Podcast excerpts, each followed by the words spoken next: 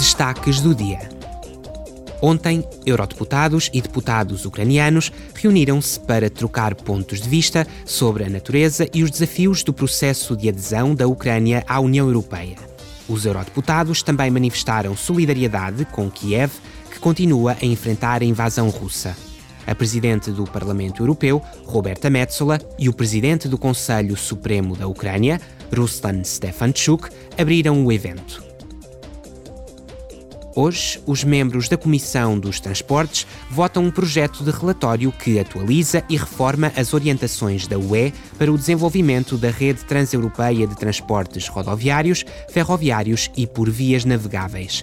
Votam igualmente o corte de relações com a Rússia e a Bielorrússia e o aumento das ligações com a Ucrânia e a Moldávia na sequência da Guerra Russa.